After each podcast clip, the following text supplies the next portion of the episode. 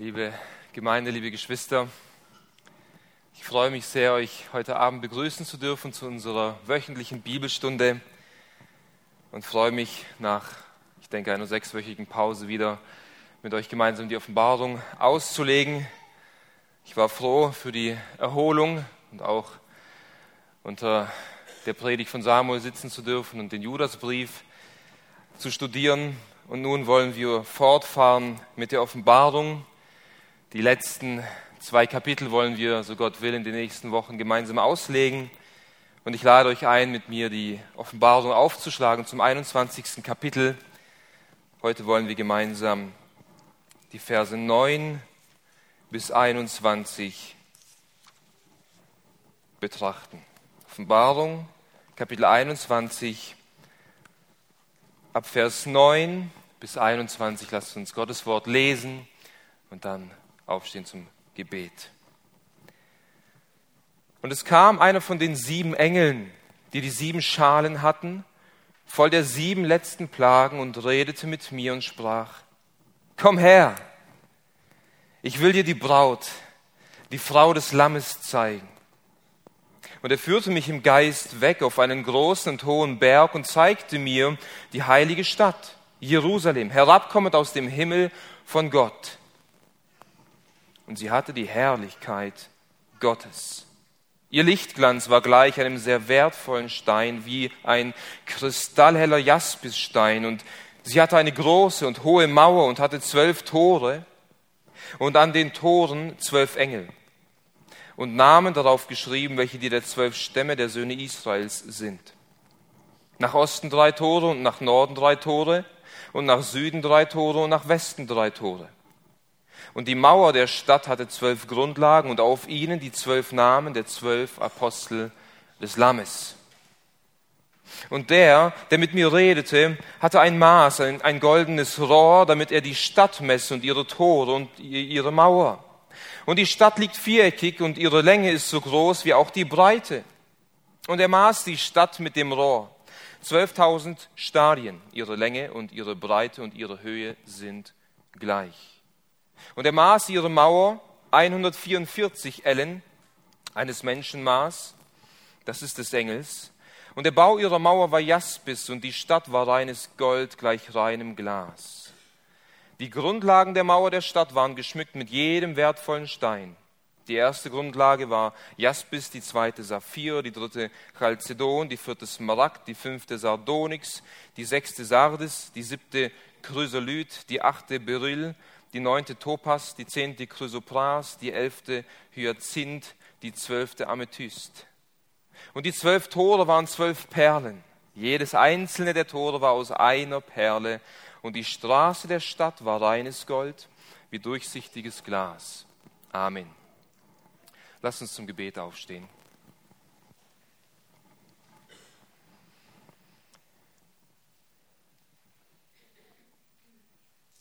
Unser Vater im Himmel, wir beugen uns vor dir.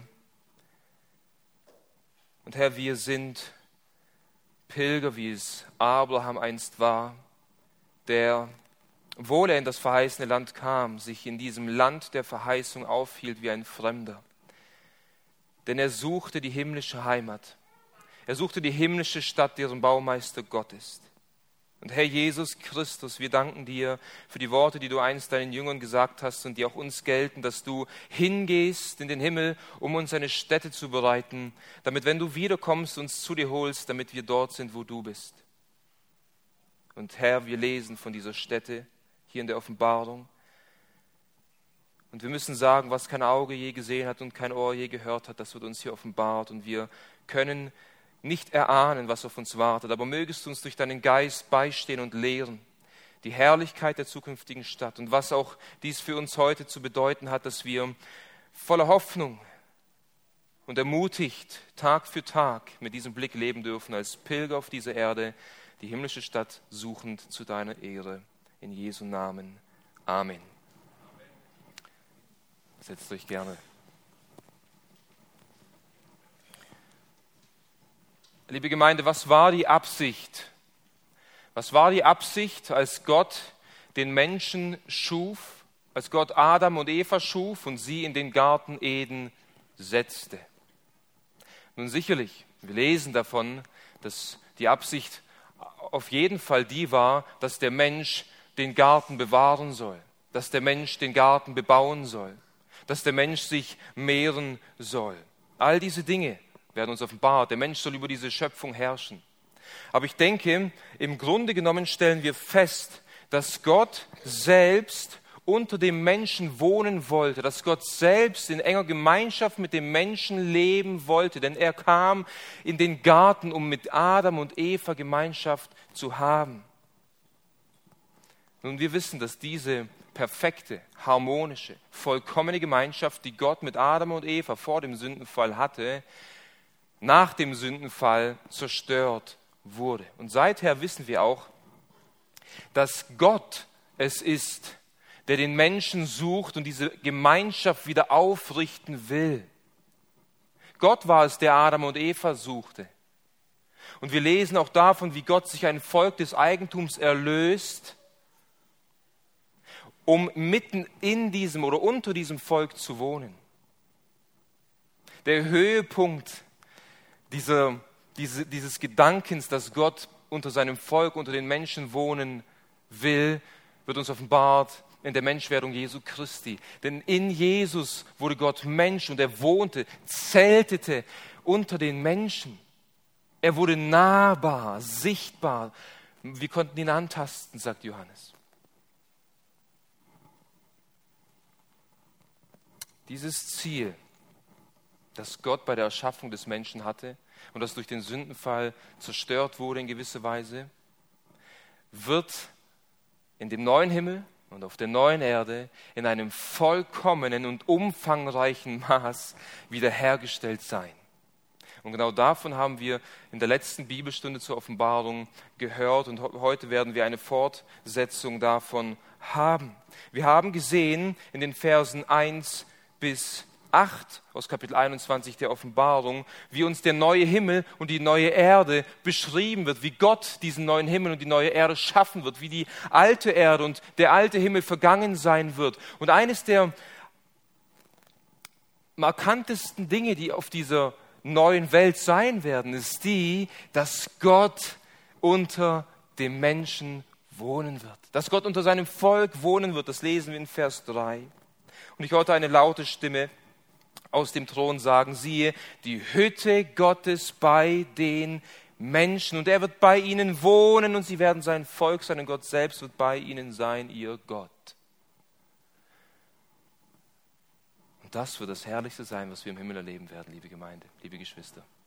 Und das ist das, wonach jeder Christ, der diese Wiedergeburt erlebt hat, sich täglich in gewisser Weise sehnt. Er sehnt sich nach Gemeinschaft mit Gott und er, er genießt sie und bekommt sie auch durch das Bibellesen und durch Gebet, aber doch noch in einem, in einem gebrochenen und, und, und eingehängten Maß, denn die Sünde ist noch in unserem Leben, die Sünde ist noch, äh, beherrscht uns noch teilweise, auf dass wir diese Gemeinschaft nicht uneingeschränkt genießen dürfen. Aber einst werden wir einen neuen, verherrlichten Leib bekommen.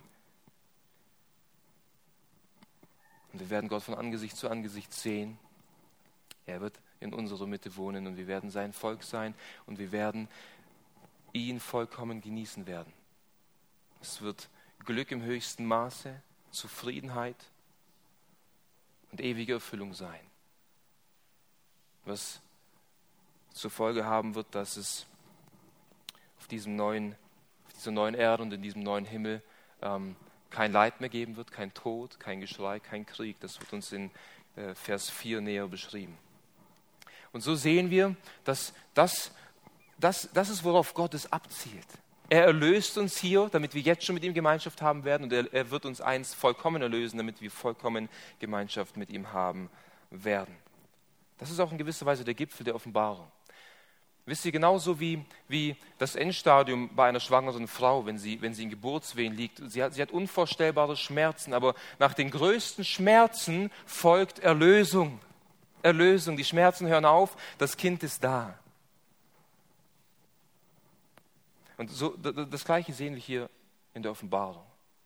Und die Bibel vergleicht auch die Geburtswehen einer Frau mit den Geburtswehen dieser Erde. Die, diese Erde liegt in Geburtswehen. Und die Wehen werden immer stärker. Und zum Schluss von diesen Wehen wird der Antichrist herrschen und, und, und weltweite Tyrannei und Verfolgung und Fluch wird über diese Erde kommen. Und wenn es dann am schlimmsten wird, wird Jesus kommen.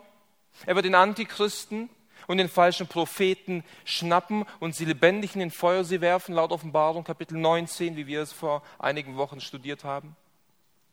Dann wird er den Satan binden für 1000 Jahre und sein sichtbares Reich auf dieser Erde aufrichten. Ein Friedensreich, wo die Schöpfung zu einem großen Teil wiederhergestellt sein wird, wo es keinen Krieg, sondern Frieden geben wird. Nach diesen tausend Jahren wird der Satan erneut losgelassen werden und er wird eine große Zahl an Menschen verführen und erneut gegen Christus auf, ziehen gegen den, in den Krieg und Christus wird ihn mit dem Hauch seines Mundes vernichten. Im Anschluss daran wird das große Gericht vor dem großen weißen Thron stattfinden, wo jede lebendige Seele stehen wird, die nicht an Gott glaubt, die nicht gewaschen ist im Blut des Lammes und sie werden verdammt werden, jeder, der nicht im Buch des Lebens steht. Das sind also die, die, die letzten ähm, Abschnitte dieser Erde. Und dann wird diese alte Erde vernichtet werden durch Gott. Sie wird in ihren Elementen aufgelöst werden und Gott wird einen neuen Himmel und eine neue Erde errichten, wo alle Frommen, alle, die an Jesus Christus gläubig waren, leben werden. Und davon berichtet uns jetzt sozusagen der letzte Abschnitt der Offenbarung, die Kapitel 21 und 22. Der Text, den wir heute studieren, die Verse 9 bis 21, ist eigentlich in gewisser Weise eine eine Ergänzung oder eine Vertiefung von dem, was Johannes in Kapitel 21, Vers 2 schon gesehen hat. Dort heißt es, und ich sah die heilige Stadt, das neue Jerusalem, aus dem Himmel herabkommen von Gott, bereitet wie eine für ihren Mann geschmückte Braut. Dort sieht er in gewisser Weise die heilige Stadt des Jerusalem aus dem Himmel herabkommen. Und jetzt in den Versen 9 bis 21 beschreibt er im Detail, wie diese Stadt aufgebaut ist. Er beschreibt in gewisser Weise die Herrlichkeit dieser Stadt und er beschreibt auch die Materialien und die, und die Architektur von dieser himmlischen Stadt, von diesem himmlischen Jerusalem. Wir werden also einzelne Merkmale und einzelne Materialien dieser Stadt gleich näher betrachten. Und wir werden sehen, dass diese zukünftige Stadt auch in gewisser Weise die Vollkommenheit der Gemeinde Jesu darstellen soll. Die Betrachtung dieser Stadt soll uns daran erinnern, welchen Status und welchen Wert wir als Gemeinde einst haben werden, aber jetzt schon auf dieser Erde in gewisser Weise besitzen. Das ist wichtig und wir werden uns mit zwei Aspekten heute näher beschäftigen äh, von dieser Stadt. Erstens die Herrlichkeit der Stadt. Klammer auf, die Herrlichkeit der Gemeinde, Klammer zu, Verse 9 bis 14. Und als zweites die Kostbarkeit dieser heiligen Stadt. Klammer auf, die Kostbarkeit der Gemeinde, Klammer zu, Verse 15 bis 21. Und ich hoffe sehr, dass wir ermutigt werden, indem wir uns damit beschäftigen, nach den himmlischen Dingen zu trachten, ermutigt werden, dass unsere Herzen zu Christus gezogen werden, wo er ist, nämlich im Himmel, auf dass wir diese himmlische Stadt mehr und mehr ersehnen und erwarten. Nun lasst uns zum ersten Punkt gehen, die Herrlichkeit der heiligen Stadt. Hier heißt es zunächst in Vers 9, und es kam einer von den sieben Engeln, die die sieben Schalen hatten, voll der sieben letzten Plagen und redete mit mir und sprach. Also es ist interessant. Die, die, wir haben gesehen in der Offenbarung, es gab ja so in gewisser Weise drei Zyklen von Gerichten. Zum ersten gab es die sieben ähm, ähm, Siegelgerichte, und dann kamen die sieben Posaunengerichte und dann kamen die sieben Schalengerichte. Dann kam das große weiße, äh, der große weiße Thron, das Endgericht, jetzt kommt der neue Himmel und die neue Erde. Was hat jetzt dieser Engel mit den sieben Schalen auf einmal wieder auf sich? Nun, es ist sehr interessant. Derselbe Engel, ich gehe davon aus, dass es derselbe Engel ist, hat in Offenbarung Kapitel 17 ab Vers 1 das Gericht über die große Hure Babylon angekündigt. In Offenbarung Kapitel 17, Vers 1 heißt es, und es kam einer von den sieben Engeln, die die sieben Schalen hatte, das sind dieselben Worte, und redete mit, mir, redete mit mir und sprach, komm her, ich will dir das Urteil über die große Hure zeigen, die auf den vielen Wassern sitzt. Und dann haben wir Offenbarung 17 und 18 näher studiert und dort wurde uns das Urteil von Babylon, das zukünftige Weltreich des Antichristen, näher beschrieben. Das heißt, dieser Engel, der die letzten sieben Plagen hatte, kündigte den Wohlstand, den wirtschaftlichen Wohlstand, den Reichtum dieser großen Stadt an, aber er kündigte auch den Verfall, den Untergang und das Gericht dieser Stadt an. Und als Kontrast, so sehe ich es, als Kontrast zu diesem irdischen Weltreich, das vergeht, das, das götzendienerisch und hurerisch gehandelt hat oder handeln wird, zeigt derselbe Engel nun nicht das Urteil, sondern die Herrlichkeit des Ewigen, der ewigen Stadt auf. Das ist dieser Kontrast. Zuerst sagt er, ich zeige dir, was mit Babylon passieren wird, und jetzt zeige ich dir, was mit dem neuen Jerusalem sein wird, wie das neue Jerusalem aussehen wird, wo alle Gläubigen wohnen werden. Dieser Engel hat aufgezeigt, was mit all den Leuten passieren wird, die sich durch Babylon Wohlstand und Reichtum erarbeitet haben. Sie werden gerichtet werden. Und nun offenbart uns derselbe Engel, was mit denen passiert, die um des Namens Jesu willen getötet wurden, beziehungsweise die durch sein Blut reingewaschen wurden. Sie werden diese Herrlichkeit besitzen, von der wir jetzt mehr betrachten werden. Der Engel sagt hier, komm her, ich will dir die Braut, die Frau des Lammes zeigen. Nun hier wird der Begriff Braut und der Begriff Frau verwendet. Und ich denke, diese zwei Begriffe meinen eigentlich dasselbe. Meine jetzige Frau war zu einem bestimmten Zeitpunkt meine Braut, meine Verlobte. Wir als Gemeinde, wir sind die Braut Jesu. Und wir haben in Offenbarung Kapitel 19 die Hochzeit dieser Braut angeschaut. Wir als Gemeinde werden eines Tages mit Christus vermählt werden. Das heißt, Braut und Frau sind eigentlich das Gleiche. Und der Engel sagt hier, komm her, ich will dir die Braut, ich will dir die Frau des Lammes zeigen, ich will dir die Gemeinde des Lammes zeigen, ich will dir all diejenigen zeigen, die durch sein Blut reingewaschen worden sind. Die Braut also besteht aus allen Erlösten, die durch das Blut des Lammes von ihren Sünden reingewaschen wurden. Und schaut mal, hier heißt es, ich will dir die Braut des Lammes zeigen. Wir werden in alle Ewigkeit die Braut des Lammes genannt werden. Was darauf hindeutet, dass wir uns in alle Ewigkeit an das Lamm erinnern werden. Wir werden in alle Ewigkeit das Opfer, das stellvertretende Opfer von Jesus Christus rühmen und ihn dafür anbeten, ihn als Lamm preisen für das, was er für uns getan hat. Und nun führt dieser Engel Johannes im Geist auf einen hohen Berg in Vers 10 und dann heißt es dort,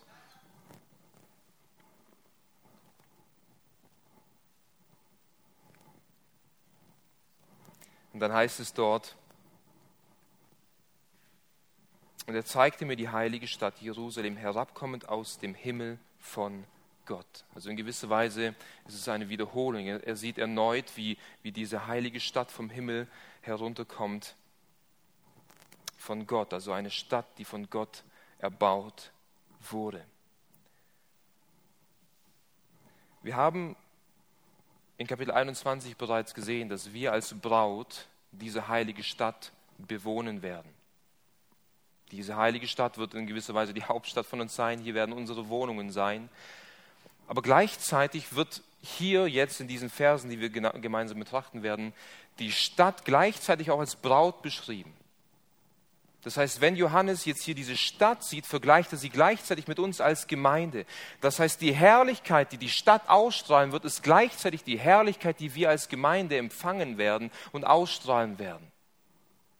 Ich finde, Gerhard Meyer erklärt in seinem Kommentar sehr treffend Folgendes. Er sagt, diese heilige Stadt hat eigentlich einen doppelten Charakter. Zum einen bezeichnet es die Gemeinschaft der Erlösten in der neuen Schöpfung, also die Gemeinde von allen Gläubigen des Alten und Neuen Testaments, wie wir noch sehen werden. Andererseits ist es die Wohnung Gottes und der Erlösten. Das heißt, was Johannes jetzt hier sieht, ist einerseits die Stadt, in der wir wohnen werden, in der Gott wohnen wird, aber andererseits auch gleichzeitig die, die Gemeinschaft von den Gläubigen, die sie haben werden. Und hier werden uns mindestens drei Merkmale dieser Stadt und dieser Gemeinschaft näher beschrieben. Zum einen lernen wir aus Vers 11, dass diese Stadt, dass wir als Gemeinde die Herrlichkeit Gottes widerspiegeln werden. Ja, es ist in Vers 11, und sie hatte die Herrlichkeit Gottes. Dieses Wort Herrlichkeit ist ein Wort, das oft im Zusammenhang mit Gott verwendet wird. Im Alten Testament, aber auch im Neuen Testament, dieses Wort Herrlichkeit bedeutet Doxa. Doxologie, eine Doxologie ist eine, ein Lobpreis Gottes. Und die Herrlichkeit Gottes beschreibt in gewisser Weise die Einzigartigkeit Gottes. Sie beschreibt die, die, die Herrlichkeit die Göttlichkeit Gottes, die heiligen Eigenschaften Gottes. Es beschreibt das ganze Wesen Gottes, das sich von allem unterscheidet, was jemals geschaffen wurde. Und diese Herrlichkeit Gottes, die er besitzt, wird von seiner Gemeinde, wird von dieser Stadt ausgestrahlt werden. In einem vollkommenen Umfang und Ausmaß. Die Herrlichkeit Gottes, die, die, die Gott zu eigen sind, die wird jetzt schon der Gemeinde auf dieser Erde immer mehr, immer mehr zuteil werden, nicht wahr? Als Gemeinde auf dieser Erde strahlen wir oder sollten wir die Herrlichkeit Gottes widerspiegeln. Wir sollten die Eigenschaften Gottes widerspiegeln. Jeder individuell, aber als Leib, als Ganzes auch. Wir sind das Licht der Welt. Und das, was wir jetzt schon zum Teil widerspiegeln, in einem abgeschwächten Maß, werden wir dann im Himmel in einem vollkommenen Maß ausstrahlen. Ja, es ist die Stadt. Die Stadt hatte die Herrlichkeit Gottes. Das ist beeindruckend.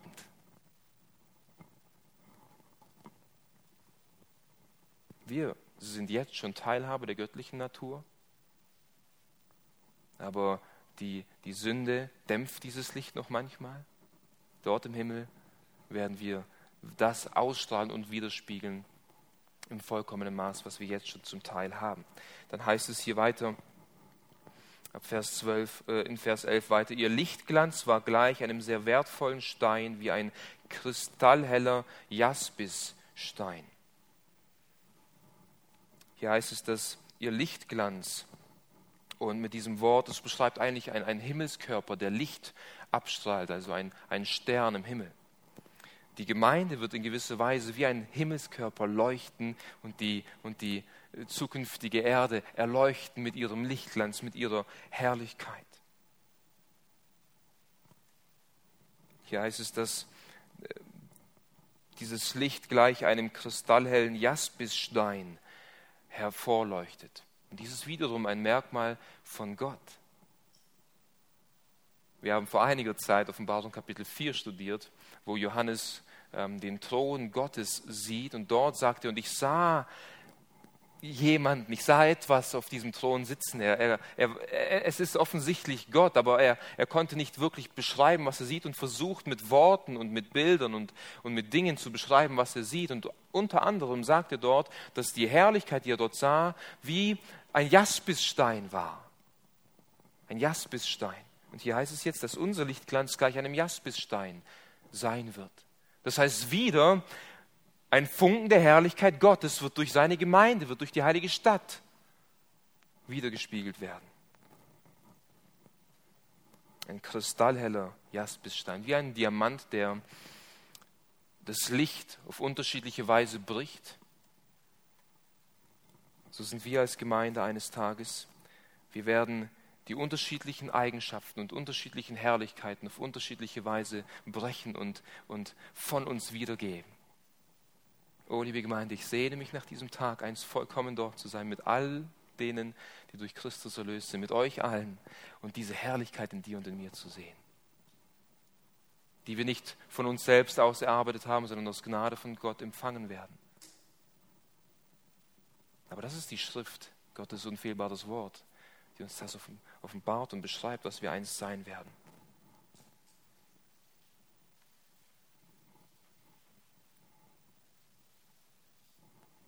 Dieser Zustand, den wir genießen werden, wird ein Zustand höchsten Glücks und Zufriedenheit sein. Ein Zustand endloser und unendlicher Freude.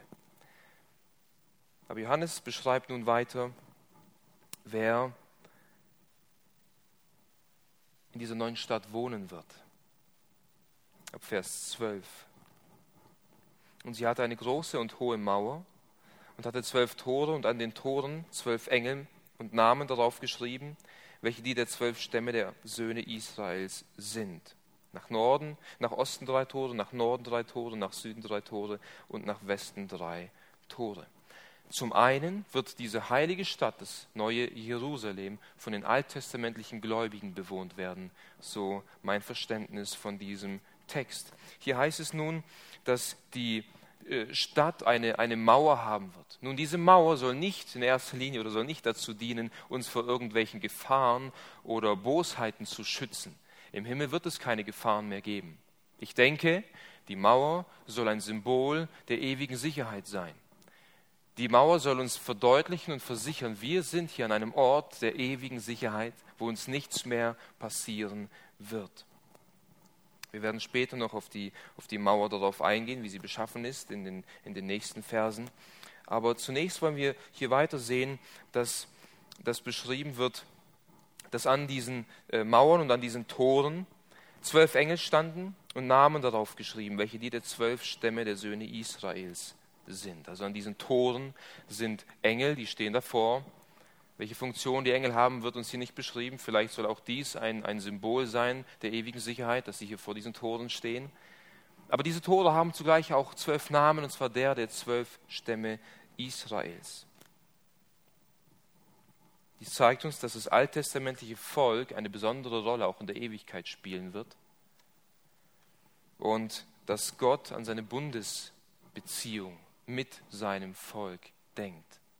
Eine ewige Bundesbeziehung, die Gott mit seinem Volk Israel im Alten Testament geschlossen hat. Und hier wird uns beschrieben, dass, ähm, dass diese Namen des Volkes Israels in alle vier Himmelsrichtungen der neuen Erde angeschrieben sein werden an diesen Toren. Und das erinnert uns in gewisser Weise an die Aufteilung der Stiftshütte. In 2. Mose Kapitel 2, die ersten Verse, dort wird uns beschrieben, wie die Stiftshütte, das heißt die Gegenwart Gottes, in der Mitte seines Volkes ist und dass sich die zwölf Stämme Israels je drei Stämme in eine Himmelsrichtung lagern soll. Das heißt, Gott ist in der Mitte und das Volk Israel lagert sich um die Stiftshütte herum. Und zwar in alle, zwölf, in alle vier Himmelsrichtungen. Geschwister, wir wissen, das Alte Testament offenbart es uns und Gott hat das Volk Israel erlöst und hat, sie, hat, hat ihnen diese Aufgabe gegeben, ihr seid das Volk des Eigentums, ihr seid ein heiliges Volk und was sollt ihr sein? Ihr sollt ein Licht für die Nationen sein. Das Volk Israel sollte die Herrlichkeit Gottes in alle vier Himmelsrichtungen leuchten lassen. Das Volk Israel hatte die Aufgabe eigentlich, um es äh, in, in der neutestamentlichen Sprache auszudrücken, die Welt zu missionieren. Und zwar indem Gott das Zentrum ist und seine Herrlichkeit das Volk Israel erfüllt und das, und, und das Volk Israel diese Herrlichkeit weiterleuchten lässt in alle vier Himmelsrichtungen. Und wir wissen, dass das Volk Israel versagt hat. Aber hier wird uns dieser Gedanke erneut gezeigt. Die heilige Stadt, in der Gott wohnt, je drei Stämme, drei Namen der Söhne Israels an einem Stadttor in alle vier Himmelsrichtungen. Und dort wird Gott durch das alttestamentliche Volk Israel seine Herrlichkeit in die ganze Welt hinaus leuchten lassen. Aber wir lernen auch aus Vers 14, dass nicht nur das alttestamentliche Volk diese neue Stadt bewohnen wird oder diese neue Stadt charakterisieren wird, sondern auch das neutestamentliche Volk. Vers 14 heißt es, und die Mauer der Stadt hatte zwölf Grundlagen und auf ihnen die zwölf Namen der zwölf Apostel des Lammes. Nun, das Wichtigste an einem Gebäude ist seine Grundlage, ist sein Fundament. Du kannst ein Gebäude aufbauen, das noch so schön ist, von der Architektur her einzigartig, mit den kostbarsten Materialien, teuer und aufwendig. Wenn dieses Gebäude kein Fundament hat, dann wird es in sich zusammenstürzen. Das heißt, das Fundament ist das Wichtigste, das gelegt werden muss. Und hier wird uns beschrieben, dass diese zwölf Mauern, diese zwölf Tore, wo die zwölf Namen der Stämme Israels stehen werden, das Fundament davon sind die zwölf Apostel, die neutestamentliche Gemeinde in gewisser Weise. Dies erinnert uns in gewisser Weise auch an die Anfänge und an das Fundament der Gemeinde, nicht wahr? Paulus offenbart uns in Epheser Kapitel 2, Vers 20, dass wir ähm, die Gemeinde, die Gemeinde Jesu, aufgebaut ist auf das Fundament von den Propheten und Aposteln. Die Gemeinde steht auf das Fundament, auf dem Fundament von den Aposteln und von der Lehre von Jesus. Und hier werden uns die Apostel auch als Fundament ähm, dieser Mauern beschrieben. Also wir merken, dass das alttestamentliche Volk Israel, aber auch das neutestamentliche Volk Gottes, die Gemeinde, eine zentrale Rolle spielen werden. In diesem neuen Jerusalem. John MacArthur schreibt hier passend, oben an jedem Tor steht der Name eines der Stämme Israels, unten an jedem Tor der Name eines der Apostel. Die Anordnung des Stadttors steht also für die Gunst Gottes, für das gesamte erlöste Volk, sowohl für die, die unter dem alten, als auch für die, die unter dem neuen Bund lebten. Gottes erlösende Gnade wird hier offenbart, die er seit dem Sündenfall bis in die Gegenwart und in die Zukunft hat, mit dem Menschen offenbart. Das, was er versprochen hat, in 1. Mose 3, Vers 15, dass er ähm, dieser Schlange, dem alten Satan, den Kopf zertreten wird und sich ein Volk schaffen wird. Durch den Glauben an seinen Sohn wird uns hier offenbart in der Zukunft in vollkommenem Maß, wie sie verherrlicht dastehen und diese Stadt in gewisser Weise symbolisieren. Und gemeinsam all die Erlösten des Alten Testaments, all die Erlösten des Neuen Testaments, spiegeln wir die Herrlichkeit und den Lichtglanz Gottes in der Ewigkeit wider. Und um die Brücke zu schlagen von, diesen Zukunft, von dieser zukünftigen Herrlichkeit, die uns erwartet, auf die Gegenwart, liebe Gemeinde, das, was wir sein werden, sind wir jetzt schon zu einem gewissen Teil. Wir kennen diese Aussage, sie kommt immer wieder. Ähm, wir leben in einem jetzt schon, aber noch nicht Zustand. Wir sind jetzt schon erlöst von unseren Sünden und von der Macht der Sünde, aber noch nicht ganz, es wird noch kommen in der Ewigkeit. Wir sind jetzt schon Gottes Volk, verherrlicht und verklärt rein, als eine rein und makellose Braut stehen wir jetzt schon vor Gott aber noch nicht ganz. Es gibt noch Runzel, deswegen muss manchmal leider Gemeindezucht betrieben werden, weil ein Sauerteig zwischen, zwischen die, sich die, äh, in der Gemeinde ähm, hineingebracht hat. Wir sind also jetzt schon verherrlicht, aber noch nicht ganz, aber wir, wir werden es einst sein. Und deswegen soll uns dieser Gedanke anspornen, was wir hier sehen, was wir eigentlich schon sind und in der Zukunft sein werden, sollen wir jetzt danach trachten, auszuleben. Das ist dein und mein Auftrag in der gegenwärtigen Zeit. Paulus ermahnt die, äh, ermahnt die Gemeinde in Philippi, in Philippa Kapitel 2, Vers 14, tut alles ohne Murren und zweifelnde Überlegungen, mit anderen Worten, lebt ein reines und heiliges Leben. Wieso? Damit ihr untadelig und lauter seid, unbescholtene Kinder Gottes, inmitten eines verdrehten und verkehrten Geschlechts, unter dem ihr scheint wie Lichter in der Welt. Wir werden in der neuen Welt scheinen wie Lichter, aber liebe Gemeinde, wir scheinen jetzt schon in dieser alten Welt wie Lichter. Und diese Welt ist verdorben, diese Welt ist dunkel und düster. Und wie in der Nacht vereinzelt die Sterne am Himmel leuchten und die Finsternis die Welt in gewisser Weise beschreibt, so sollen wir als Gemeinde leuchten wie Sterne im Weltall. Wir sollen, äh, eigentlich, wenn wir, wenn wir die Welt nehmen sollten, dann sollte die Welt schwarz sein und überall, wo eine Gemeinde ist, sollte ein Punkt leuchten. Und eigentlich sollte die ganze Welt leuchten. Eigentlich sollte die ganze Welt leuchten von der Herrlichkeit Gottes. Wir als Gemeinde sollten in Böbingen leuchten. Wir sollten die Herrlichkeit Gottes widerspiegeln. Wir sollten auf einem hohen Berg stehen und, und leuchten, wie ein Leuchtturm, verlorenen Seelen den Weg in die Ewigkeit weisen. Wir sollten die Herrlichkeit Gottes widerspiegeln. Wir sollten seine Reinheit widerspiegeln. Wir sollten seine vollkommenen Eigenschaften widerspiegeln als Leib.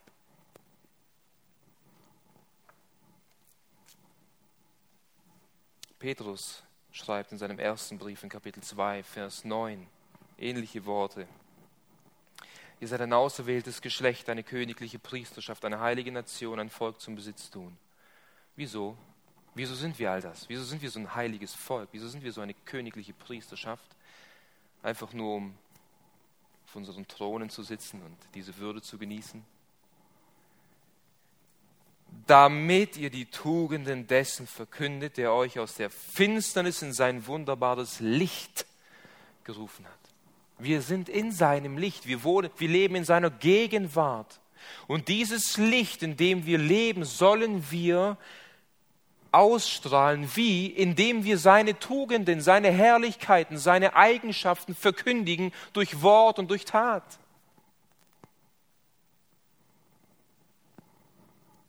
An einer anderen Stelle im Epheserbrief sagt Paulus, dass die Gemeinde, äh, dass die Gemeinde die, die Weisheit Gottes widerspiegelt. Die Gemeinde ist ein Geheimnis Gottes. Und es ist ein Privileg, zu diesem Leib gehören zu dürfen. Es ist ein Privileg, zu dieser heiligen Stadt gehören zu dürfen.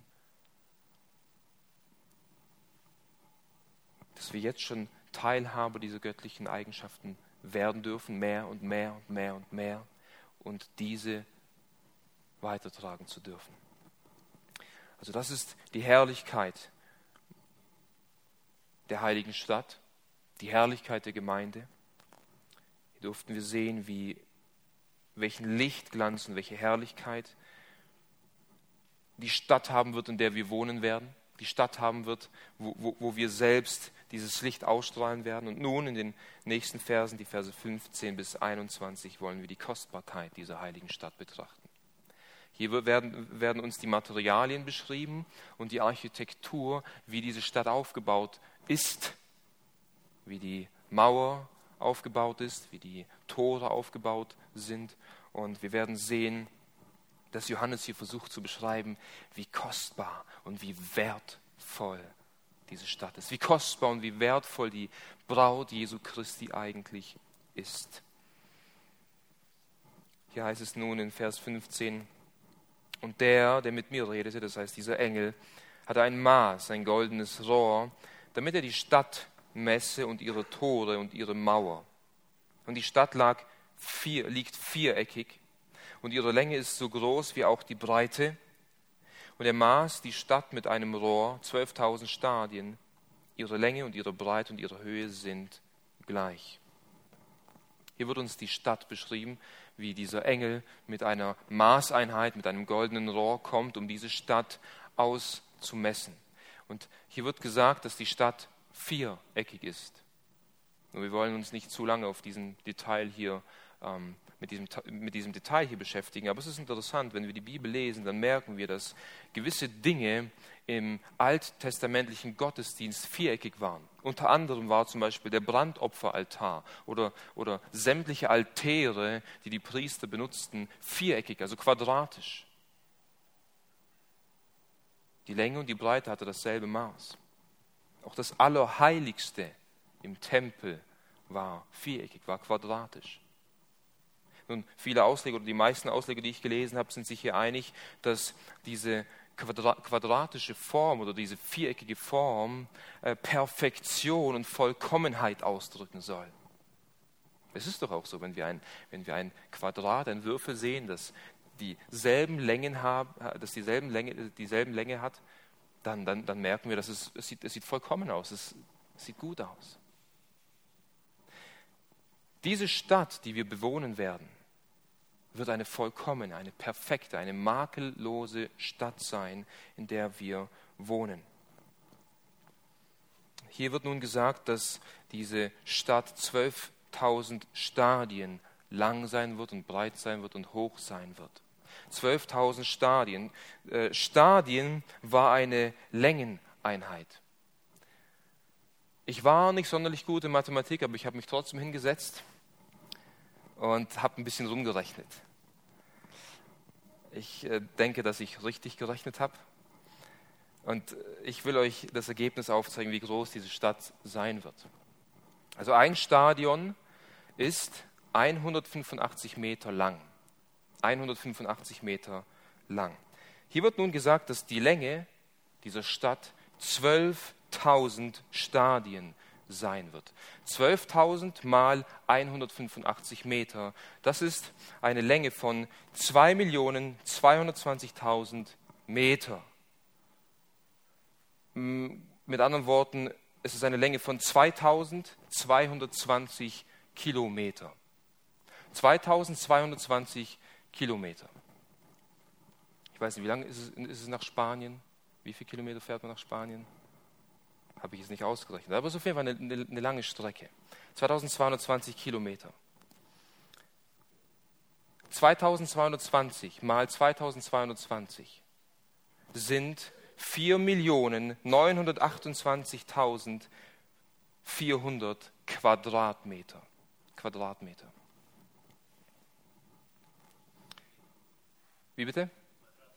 Quadratkilometer. Quadratkilometer, vielen Dank. 4.928.400 Quadratkilometer.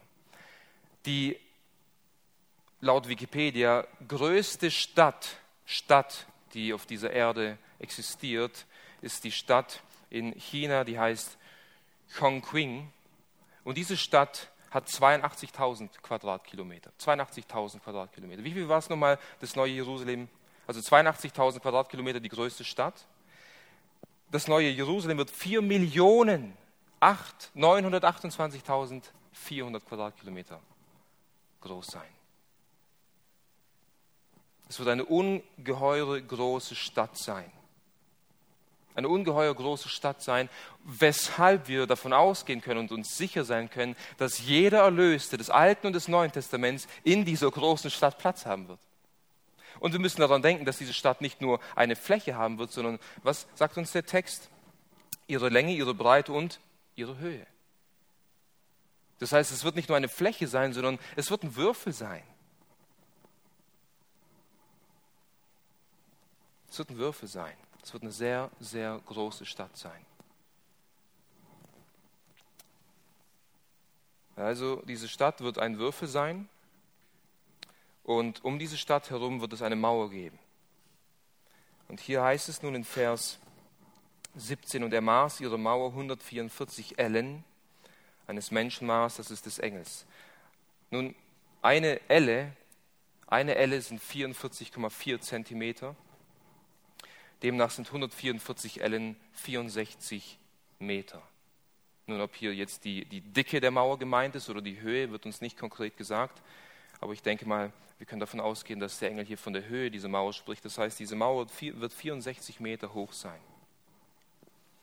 Nun, ich denke, die, die Maße dieser Stadt sind nicht so wichtig. Aber es ist doch ermutigend für uns zu wissen, dass es eine große Stadt sein wird. Und nun beschreibt uns der Engel etwas mehr, wie diese Stadt aufgebaut sein wird, diese große, herrliche Stadt. Hier heißt es nun in Vers 18, und der Bau ihrer Mauer war Jaspis und die Stadt war reines Gold gleich reinem Glas. Wir haben hier wieder den Stein Jaspis.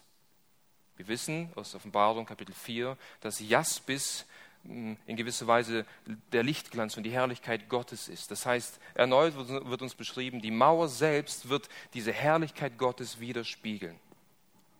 Und hier wird weiter gesagt, dass die Stadt aus reinem Gold sein wird. Reinem Gold. Gold ist von unschätzbarem Wert. Gold ist, ähm, beschreibt Herrlichkeit, Vollkommenheit und Reinheit. Gold, das durch Feuer geläutert ist, ist rein, vollkommen. Was uns aufzeigen wird, diese Stadt, in der wir wohnen werden, wird keinen Makel haben. Ich liebe das Haus, in dem ich wohne, aber wenn ich ehrlich bin, gibt es oft Dinge, an denen ich mich stoße. Mein Haus ist nicht makellos, mein Haus ist nicht rein, es ist nicht aus reinem Gold. Die Häuser, die Straßen, die Dinge, die wir dort sehen werden, sie werden vollkommen sein. Sie werden von, von unschätzbarem Wert sein. Schaut, was hier noch, noch beschrieben wird. Hier heißt es am Ende von Vers 18, gleich reinem Glas. Diese Stadt wird reines Gold sein, gleich reinem Glas. Was ist Glas? Nun, da hinten ist eine Glasscheibe und ich kann hindurchschauen. Ich kann, hindurch, ich kann, ich kann Menschen und, und, Gegenstände hinter dieser Glaswand sehen.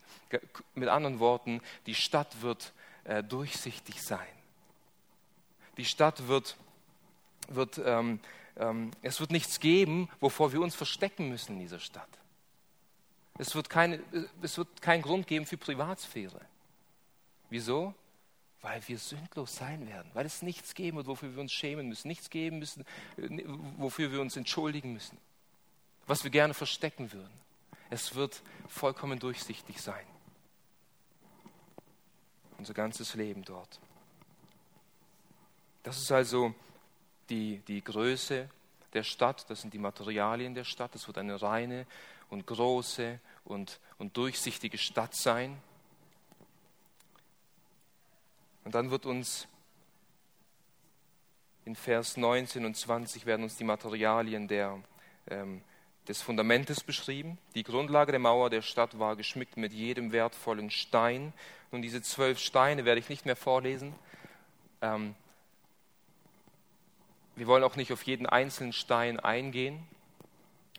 Aber diese Steine sind alles wertvolle Gegenstände, wertvolle Diamanten, kostbare Steine, die auf unterschiedliche Weise die Herrlichkeit Gottes widerspiegeln sollen, auf unterschiedliche Weise das Wesen Gottes brechen sollen wie ein Diamant. Und dadurch wird uns beschrieben, dass die gesamte Stadt und auch das Fundament dieser Stadt, ein Fundament sieht man oft eigentlich nicht, aber auch hier, das Fundament dieser Stadt wird vollkommen sein. Es wird herrlich sein. Wieso? Weil Gott der Baumeister dieser Stadt ist. Und was Gott macht, das ist vollkommen und gut. Und wir können stark davon ausgehen, dass als Gott diesen, diese Erde geschaffen hat und den Garten Eden geschaffen hat, da war auch dieser Garten Eden vollkommen und gut. Und auch der Garten Eden spiegelte die Herrlichkeit Gottes wider in all seinen Facetten. Aber der Mensch ist gefallen und die Erde wurde verflucht. Aber so wird diese neue Erde und der neue Himmel und die heilige Stadt, in der wir wohnen werden, in, sämtlichen Formen die Herrlichkeit Gottes widerspiegeln. Und schließlich wird uns in Vers 21 ähm, werden uns die Tore beschrieben. Dort heißt es, und die zwölf Tore waren zwölf Perlen. Jedes einzelne der Tore war aus einer Perle. Und die Straße der Stadt war reines Gold wie durchsichtiges Glas. Nun, hier wird beschrieben, dass das Tor ähm, eine Perle war. Nun, wenn die Mauern 64 Meter hoch sind, wenn wir davon ausgehen, dann wird das Tor dieser Mauer ebenso groß sein, 64 Meter. Und wenn hier beschrieben wird, dass das Tor eigentlich eine Perle ist, dann wird vor uns eine 64 Meter große oder Durchmesser, äh, Durchmesser 64 Meter Durchmesser Perle vor uns stehen. Geschwister, ob es wirklich eine Perle sein wird oder ob sie nur ein Symbol sein soll für etwas Tieferes, lass uns darüber nicht spekulieren. Aber wir können davon ausgehen, dass es herrlich sein wird, dass es atemberaubend für uns sein wird. Wisst ihr, wisst ihr ähm, in der Antike, zur Zeit, wo Johannes diesen Brief geschrieben hat, waren Perlen äh, sehr, sehr, sehr kostbar. Auch heute noch sind Perlen kostbar, gar keine Frage. Aber wir haben heute ähm, ganze, ganze Zucht ähm, äh, Fabriken von Austern, die Perlen herstellen, nicht wahr? Damals gab es diese, diese Zuchtfabriken nicht. Da, damals war es aufwendig, eine Auster zu, äh, zu ähm, pflegen, Es hat lange gedauert, bis man Perlen gewinnen konnte. Perlen waren zur damaligen Zeit sehr, sehr, sehr kostbar und wertvoll. Aus diesem Grund beschreibt Jesus auch in Matthäus Kapitel 13 ab 45 einen, einen Mann, der eine Perle findet. Matthäus Kapitel 13 ab Vers 45. Wir kennen dieses Gleichnis. wo Jesus sagt, wiederum ist das Reich der Himmel gleich einem Kaufmann, der schöne Perlen sucht. Okay, er sucht Perlen auf dem Markt. Als er aber eine sehr kostbare Perle gefunden hatte, ging er hin, er verkaufte alles, was er hatte und kaufte sie. Er ging nach Hause, hat sein Besitztum genommen, all sein Vieh, sein Haus, seine Äcker, alles, was er hatte. Er verkaufte es und den Besitz, den er erworben hat, mit diesem Besitz kaufte er diese Perle. Perle waren sehr, sehr wertvoll, wertvoller als das ganze Besitz, das dieser Kaufmann hatte, offensichtlich. Was uns das lehren soll, ist, diese Tore, die wie eine Perle sind, werden kostbar sein, werden wertvoll sein. Und ich stelle es mir so vor, dass wir in der Ewigkeit sein werden. Und immer wenn wir aus der Stadt hinausgehen oder in die Stadt hineingehen und durch dieses Tor gehen, durch diese große, kostbare Perle, dann werden wir uns an das kostbare Blut unseres geliebten Herrn Jesus Christus erinnern, mit dem er uns erworben hat, mit dem er diese Stadt eigentlich erworben hat. Denn die Perle, die der Kaufmann findet, wird verglichen mit dem Reich Gottes, das Evangelium. Das Evangelium ist eine Perle. Das Evangelium ist kostbar. Christus ist eine Perle. Christus ist kostbar. Wir werden immer durch diese Perle gehen und ihn sehen, unseren Herrn, was er für uns getan hat. Und wir werden die Kostbarkeit dieser Stadt sehen. Wir selbst werden in gewisser Weise kostbar sein. Wisst ihr, wir dürfen niemals vergessen, ähm, wieso diese Stadt so wertvoll ist. Wieso ist diese Stadt so, so groß und so so voller Gold und so rein und so makellos. Ja, weil Gott ist rein, Gott ist heilig, Gott ist makellos. Seine Herrlichkeit wird dadurch wiedergespiegelt. Aber wir als Gemeinde, wir als Braut des Lammes, wieso sind wir, das ist die Beschreibung von dir und von mir, von uns als Gemeinde in der Ewigkeit. Wieso sind wir kostbar? Wieso werden wir so, so beschrieben als, als wertvolle Steine? wegen des Lammes. Er macht uns kostbar. Er macht uns kostbar. Und das soll uns daran erinnern, dass wir auch jetzt schon auf dieser Erde kostbar sind in den Augen Gottes. Ich denke, es ist eine Weile her, wo wir, ich denke, durch die Sendschreiben gegangen sind, wo wir immer wieder neu daran erinnert wurden, dass die Braut des Lammes kostbar ist in den Augen Gottes. So kostbar, so kostbar, dass er seinen eigenen Sohn gesendet hat. Auf dass der Sohn Gottes Mensch wurde und deine und meine Schwachheiten auf sich genommen hat, um am Kreuz den Zorn Gottes zu ertragen und zu erdulden. Das heißt, unsere Kostbarkeit kommt von Christus, weil er einen großen Wert hat. Wir lesen auch in 1. Petrus Kapitel 1, dass wir, dass wir in Gottesfurcht wandeln sollen als Gemeinde. Wieso? Weil wir erkauft wurden, nicht durch Silber und nicht durch Gold oder durch irgendwelche Steine, sondern durch das kostbare Blut des makellosen Lammes Gottes. Und um noch abschließend eine Parallele zu ziehen, ähm, wir haben in Offenbarung 17 äh, gesehen und in Offenbarung 18 wie Babylon, die große Hure, ähm, auf dieser Erde Herrlichkeit ausstrahlt, nicht wahr? Und wir haben studiert, dass auch ihre Herrlichkeit aus Gold und aus Perlen bestehen wird, aus Silber. Und viele, viele bereichern sich auf dieser Erde mit diesen Herrlichkeiten. Manchen geht es nicht schlecht, aber Fakt ist, dass diese Herrlichkeit vergehen wird. Und was übrig bleiben wird, Schall und Rauch. Und ewiges Verderben.